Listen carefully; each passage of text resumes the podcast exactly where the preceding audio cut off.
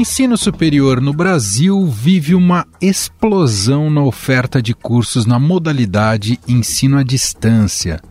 Recentemente, o Ministério da Educação pretendia ampliar esse leque, com a possibilidade de graduações em Direito, Enfermagem, Odontologia e Psicologia se enquadrarem no formato EAD. Essa decisão colocou em lados opostos os representantes das classes e as instituições de ensino particulares. É, a EAD não podia na enfermagem há um tempo atrás. E aí teve uma luta, né? Conseguiram. O MEC reconheceu. Depois teve mais uma coisinha, suspendeu. Mais outra coisinha, reconheceu. E agora, novamente, mais uma suspensão. Dados do INEP mostram que, em 2022, 72% dos alunos que foram aprovados no ensino superior privado optaram por estudar à distância. Nas licenciaturas, que são os cursos de formação de professor, o índice foi ainda maior, 93,2%. Demonstrando preocupação com esse crescimento, o ministro da Educação, Camilo Santana, anunciou que foi suspensa a autorização de EAD de farmácia e que foi cancelada a discussão sobre cursos à distância de Direito, Odontologia e Psicologia. Hoje, há dezenas de graduações que podem ser cursadas na modalidade, principalmente bacharelados, licenciaturas e cursos tecnólogos. A gente tem os grandes números dessa pesquisa que mostram, então, temos hoje 8 milhões e 900 mil brasileiros estudando em faculdades e universidades no ensino superior. 59% dos alunos estão em aulas presenciais, mas 41% já tem aulas à distância.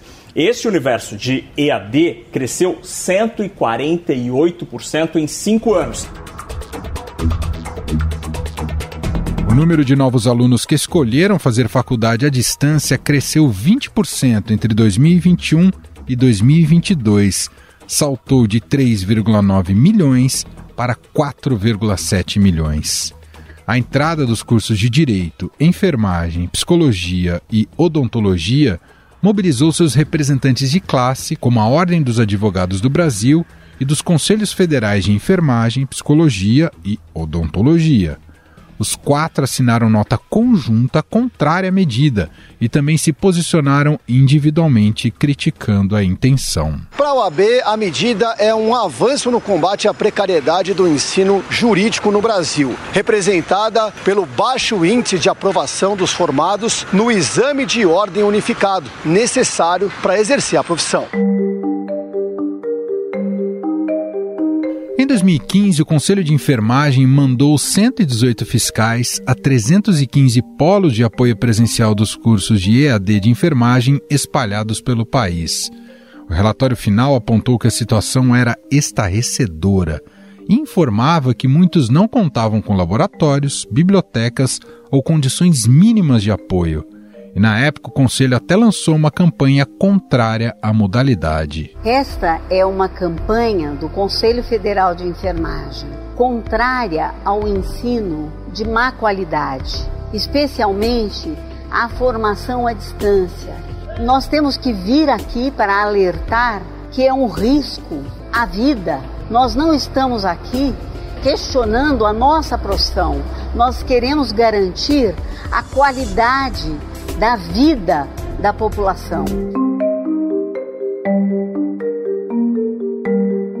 O Conselho Federal de Psicologia, por sua vez, defende que todos os cursos da área da saúde sejam feitos integralmente de forma presencial. O órgão enviou à Comissão de Direitos Humanos e Legislação Participativa do Senado um parecer em que pede o fim da autorização de cursos EAD.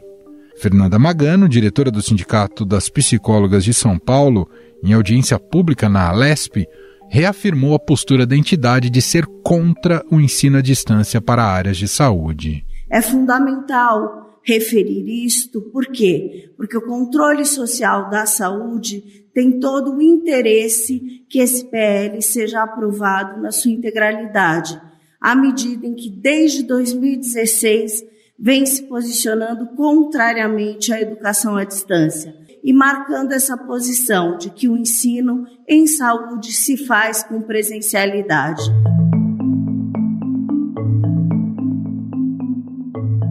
Enquanto os conselhos de classe se posicionam contra e falam em precarização do ensino, entidades que representam as instituições de ensino superior defendem as eventuais novas autorizações. Na avaliação delas, o EAD democratiza o ensino e permite que os cursos sejam oferecidos a alunos de todos os cantos, inclusive de cidades distantes. Para o SEMESP, entidade que representa mantenedoras de ensino superior do Brasil, o posicionamento contrário dos conselhos já era esperado. A entidade defende a consulta pública do MEC e a ampliação da oferta de cursos EAD, desde que ela seja feita com qualidade, como afirma o diretor do órgão, Rodrigo Capelato. Dentre a educação à distância, do jeito que ela é, você tem as melhores e as piores. Então você tem aquelas em que, apesar de ser à distância, é, você combina muito com momentos ao vivo, né, com momentos que a gente chama de momentos síncronos. A questão da qualidade, ela não passa tanto pelo formato, mas sim pelo que eu estou oferecendo. Né? E aí, sem dúvida nenhuma, quanto mais barato ficar essa mensalidade, menos capacidade vai ter a instituição de oferecer todos esses recursos. Né? A regulamentação do EAD no Brasil aconteceu em 2017 por meio de lei que estabeleceu as diretrizes e bases da educação nacional. O curso é avaliado por uma comissão de especialistas na área em questão e por especialistas em educação à distância. Após essa fase, o projeto é encaminhado ao Conselho Nacional de Educação para validação final.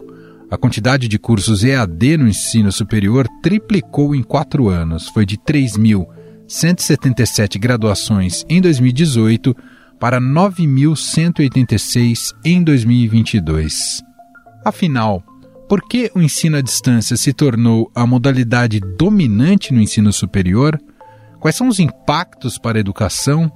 O Ministério da Educação deixa de cumprir seu papel regulatório? Sobre o assunto, vamos conversar com a presidente executiva do Todos pela Educação, Priscila Cruz. Olá, Priscila, seja muito bem-vinda mais uma vez, tudo bem? Obrigada, Emanuel. Sempre bom falar com vocês. Bom, Priscila, segundo dados recém-divulgados aí pelo INEP, do Censo da Educação Superior 2022, 72%, isso é um recorte né, do ano passado, né, 72% dos alunos que foram aprovados no ensino superior privado optaram por estudar à distância, o chamado EAD. Nas licenciaturas, que são os cursos de formação de professor, o índice foi ainda maior, foi de 93,2%. Claro que isso não é um fenômeno apenas do ano passado, vem se acumulando ao longo dos últimos anos, da última década, e chegamos a esse patamar. E eu quero começar te ouvindo, Priscila, o quanto isso, né, esse, esse cenário para a educação do Brasil, quanto isso deve ser visto com preocupação e quais os impactos em relação a isso?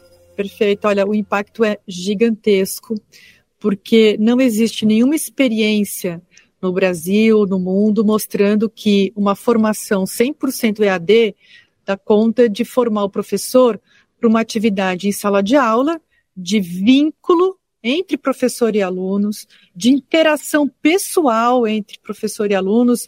E olha, o que tem mais evidências e pesquisas mostrando que o vínculo é muito importante para o aprendizado. Então, você formar o professor por EAD, para depois querer que ele tenha uma atuação em sala de aula com vínculo, com estratégias inovadoras, com metodologias ativas, com uma sala de aula em que várias abordagens são é, colocadas em prática, quer dizer, tudo aquilo que a gente espera né, de uma formação no século XXI, é impossível, eu posso assim afirmar categoricamente que é impossível formar professores dessa forma 100% à distância. Puxa, mas será que uma parte pode ser por EAD? Pode, mas tem que ser uma pequeníssima parte, né? Não, não pode ter um curso em que é, esse futuro professor ele recebe vídeos, é, entre aspas, aulas assíncronas, né? Não é nem que ele está ali interagindo com o professor do outro lado, PDF, depois ele vai lá na faculdade, faz uma prova, volta. Muitos deles nem frequentam o espaço universitário. Então, o impacto realmente é gigantesco e é uma pena porque, na verdade, existe aí uma situação difícil de sair se não tiver uma intervenção mesmo, e a palavra é intervenção do governo federal para acabar com essa farra do EAD, porque, no fundo, a gente tem um sistema, especialmente o privado, que quer o EAD, claro, né, porque eles têm ali uma lucratividade muito maior, eles conseguem ter um fluxo de recursos entrando dentro das suas companhias, das suas empresas muito maior, com baixíssimo custo, então é, é um lucro muito alto. E por outro lado, também tem o próprio aluno que também quer o EAD. O aluno também quer o EAD, ele passou recentemente por aulas remotas durante a pandemia, é muito tempo no trânsito, ele precisa trabalhar, o EAD é mais barato. Então, sabe, a gente tem aquela situação em que é, tanto a oferta quanto a demanda parecem muito ajustadas, mas não do ponto de vista do Brasil e dos alunos, principalmente das escolas públicas. Então, por isso que tem que ter aqui uma regulação forte por parte do governo federal, porque isso é atribuição do governo federal. Isso aqui a gente não está falando, claro que tem as universidades estaduais, tem um pouquinho de municipal, mas é basicamente governo federal que tem que fazer essa uma regulação muito mais forte, tem que proibir esse AD total que existe aí, então tem que permitir uma parcela muito pequena, tem que ter uma avaliação dos cursos, tem que fechar cursos que não atendem qualidade, porque esse aluno depois vai ser professor, e muitos deles professores das redes públicas. Por que, que a gente investe mais em educação, cada vez mais expandindo tempo integral, programa de alfabetização, tanto esforço para melhorar a qualidade da educação? Em grande medida, Emanuel, qualidade não avança por isso, esse é o verdadeiro nó que tem impedido o avanço da educação pública brasileira. Já tem um impacto medido em relação à queda na qualidade dos cursos de ensino superior por conta do, do aumento do IAD, Priscila? As avaliações né, da qualidade desses cursos já vêm apontando que esses cursos EAD têm as notas piores. Então, quer dizer, tem algumas pessoas que até dizem, puxa, mas seria. Por que, que não dá para fazer AD com qualidade? Então, mostre porque o que a gente tem hoje de evidência e ali dados mostrando é que as notas mais baixas no, no ENAD vêm justamente desses cursos EAD. E não é surpresa nenhuma, né, Emanuel? Quer dizer, seria uma surpresa se fosse o contrário. É meio óbvio isso e o lobby, aqui eu vou, assim, talvez até ser um pouco mais ousada nessa, nessa afirmação, mas o lobby das privadas, né, que querem que essa situação se mantenha, né, a desregulamentação, que essa ou regulamentação frouxa, que é o que a gente tem hoje, ela se mantenha, porque claro, né, existe uma um interesse econômico muito forte. O problema é que poucos grupos empresariais ganham muito e o Brasil todo perde, especialmente os alunos das escolas públicas. E me parece, eu não sei se eu estou certo, Priscila, mas ninguém está se fazendo a pergunta qual é a qualidade do profissional que vai sair lá na Exato. ponta. Tem até cursos de saúde é, vislumbrando IAD, como enfermagem. Pois é, então é, Sabe o que acontece? Assim, como a gente tem uma desvalorização geral da educação, e vamos, vamos falar sério, né? Assim, acho que todo mundo fala que educação é prioridade, é importante, mas prioridade a gente verifica nas ações e não nas falas. E quando a gente verifica, observa as ações, é justamente o contrário. Quando a gente tem justamente essa, essa situação em que o EAD aumenta na formação de professores que é a carreira que é a origem de todas as outras profissões. Aí tem a conversa com enfermagem, agora começou com direito. Onde que isso vai parar? Claro que eu, como ativista da educação, como uma pessoa que está desde o começo aqui no Todos pela Educação, batalhando para melhorar a qualidade da educação pública brasileira, a nossa preocupação é muito em relação a esses cursos de preparação do professor, que é de formação inicial, né? Licenciatura e dentro das licenciaturas, pedagogia. Mas outros cursos também estão é, nessa zona de perigo, né? E, e não dá para deixar isso acontecer. A gente vive na era do conhecimento. O que diferencia os países, o que diferencia as carreiras, o que faz com que pessoas consigam superar o ciclo de exclusão e pobreza é a qualidade do seu sistema é, educacional pelo qual ele passou, é o conhecimento que ele tem, é o que ele consegue inovar, o que, que ele consegue produzir. E isso é a era do conhecimento, é a era do, do capital humano.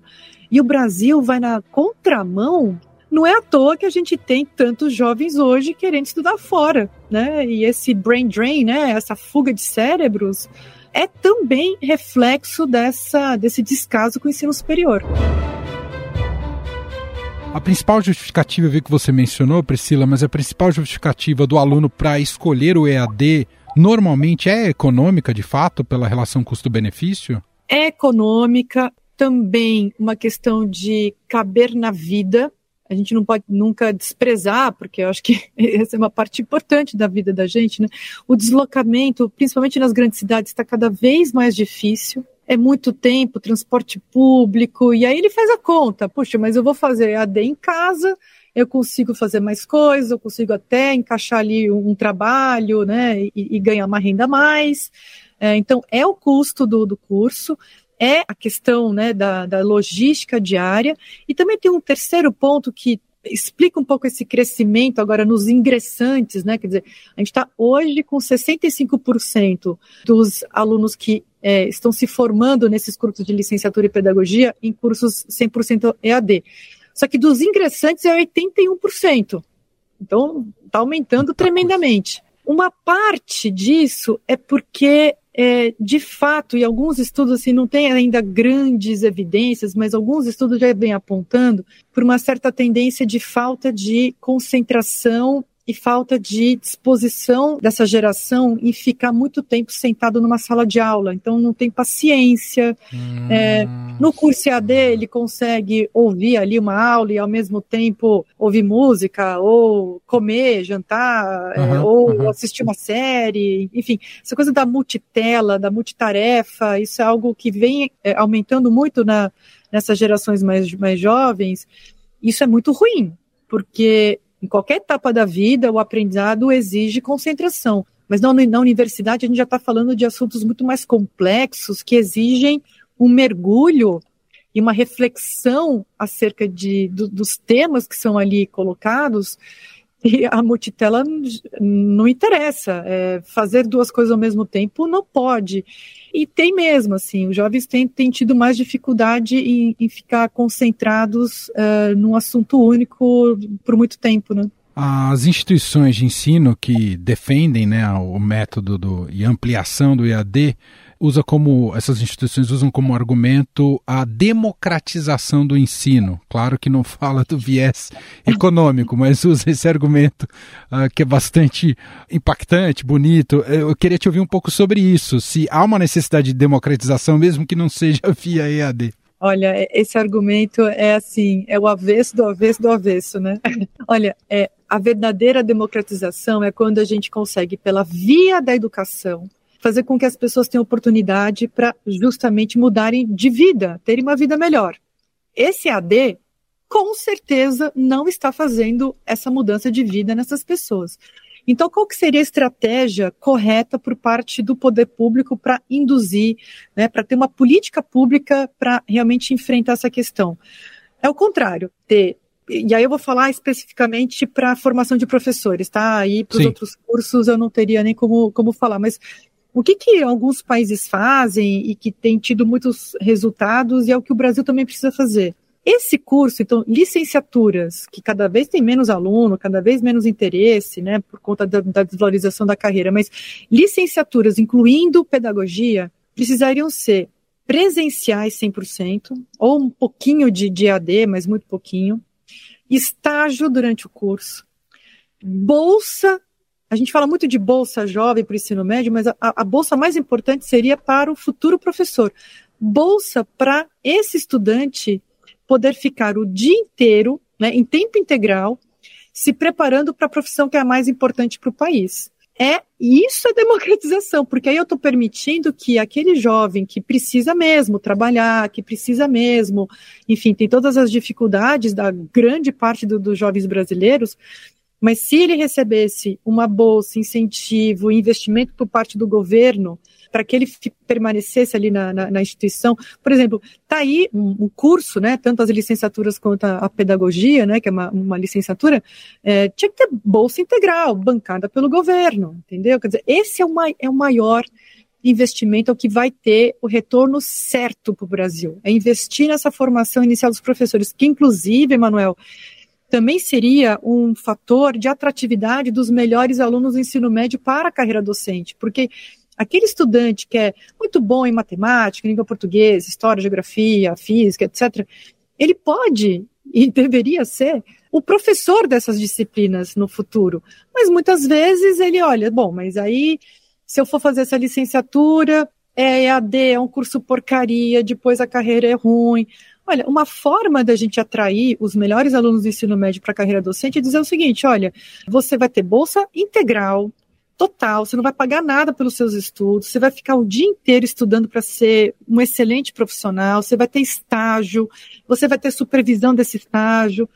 Porque no fundo todo mundo quer ser um bom profissional. Todo mundo, todo mundo quer ser um bom profissional. Então a gente tem que usar esse viés humano uhum. a favor do país, né, para formar professores. Aquele que topa, no caso da licenciatura, fazer o curso via EAD, de alguma maneira ele está contribuindo pela própria precarização do segmento de atuação dele, já que muitas dessas universidades, para quem mira dar aula no futuro, é, não contrata mais o professor, ele grava aulas que são disponibilizadas é. de maneira síncrona. Quer dizer, é uma precarização, inclusive, do mercado de trabalho. Né? Totalmente. Eu te digo mais: esse tipo de curso está matando os bons cursos presenciais.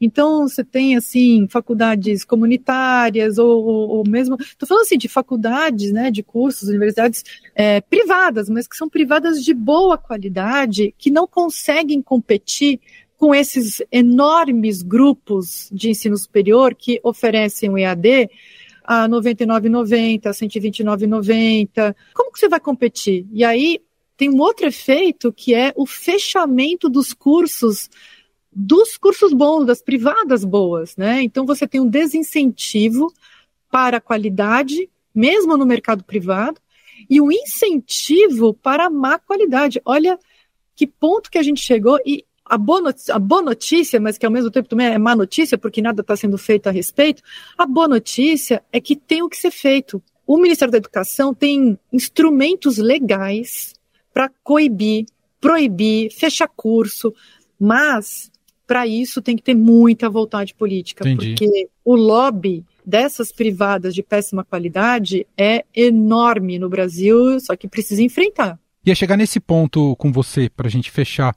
Estava pensando aqui no, em modelos de outras agências regulatórias no país, como uma Anvisa, que é super rígida com o que vai para o mercado o que não vai para o mercado. O MEC precisaria se portar de uma maneira parecida em relação a, a esses cursos EAD? E tem condições para isso? Tem condições, assim, primeira coisa, tem que ter uma avaliação específica, né, um ENAD específico para licenciaturas, é, incluindo a licenciatura em pedagogia. Tá? Então tem que ter uma avaliação específica. A partir da nota dessa avaliação, desacreditar, quer dizer, você deixa de dar possibilidade daquele, daquele curso funcionar. Né? Então, você ali tem um processo de, de fechamento do curso mesmo. Né? Uma outra abordagem que a gente também vem conversando com o governo federal, tanto no Ministério da, da Educação, mas também no Ministério da Gestão, é a prova nacional de ingresso na carreira docente, que seria, não é não é bem um, uma, um OAB uhum. é, da educação, é mais parecido com o Enem desses cursos, porque aí você teria uma nota, né, e uma porcentagem dos alunos que conseguem ter a nota mínima para ingressar no concurso de contratação de professores, e aí seria um concurso que poderia ser nacional, complementado pelos estados e pelos municípios, porque são os estados e municípios que contratam esses professores. Então, ter uma prova nacional que dê um como se fosse assim, um padrão mínimo de qualidade e daria também muito mais transparência, porque aí o aluno, é, mesmo com todos esses incentivos que a gente já comentou aqui, né, do aluno ingressar no EAD, mas ele ia, ele ia olhar para um, determinado curso e pensar, ah, bom, mas aqui quase ninguém passa nesse concurso, mesmo sendo barato ou mesmo sendo conveniente, de que adianta? Eu não vou conseguir é, entrar em concurso nenhum e atuar na minha nessa carreira. Então, tem forma sim, só que todas são formas que provocam uma reação muito grande por parte Entendi. das universidades privadas. Então, de novo, é vontade política, é querer enfrentar isso e é pelo bem do Brasil. A educação não tem como avançar se a gente não mexer nesse ponto. E você vê sensibilidade na, na atual gestão do Ministério da Educação em, em enfrentar isso, Priscila? Olha, a gente tem, tem falas do ministro, né? Ele tem, assim, inclusive em, em locais públicos e eventos públicos, ele, ele já tem dito isso. Ação concreta, eu sei que eles já estão trabalhando, tem grupo de trabalho, eles têm tanto no INEP, mas também lá dentro do Ministério da Educação, na Secretaria de Educação Básica, na Secretaria Executiva, eles vêm trabalhando para ter soluções para essa questão, mas nada ainda foi divulgado, lançado. E também tem que ver o seguinte: será que aquilo que eles vão lançar, divulgar, é o suficiente? Porque, olha, não é pouca coisa, não. E a gente precisa aumentar o volume dessa indignação, porque Entendi. se não tiver muita pressão do lado da sociedade, o lobby sempre vence, né? Então a gente precisa também fazer aqui uma gritaria forte para poder combater esse lobby muito poderoso. Muito bem, ouvimos aqui Priscila Cruz, presidente executiva do Todos pela Educação, mais uma vez gentilmente atendendo aqui a nossa reportagem. Obrigado, viu, Priscila? Obrigada, Emanuel. Sempre bom conversar com você. Estadão Notícias. Este foi o Estadão Notícias de hoje, segunda-feira, 16 de outubro de 2023. A apresentação foi minha, Emanuel Bonfim. Na produção, edição e roteiro, Gustavo Lopes, Jefferson Perlaberg, Laís Gotardo e Vitória Ribeiro. A montagem é de Moacir Biasi. O nosso e-mail é podcast@estadão.com. Um abraço para você e até mais.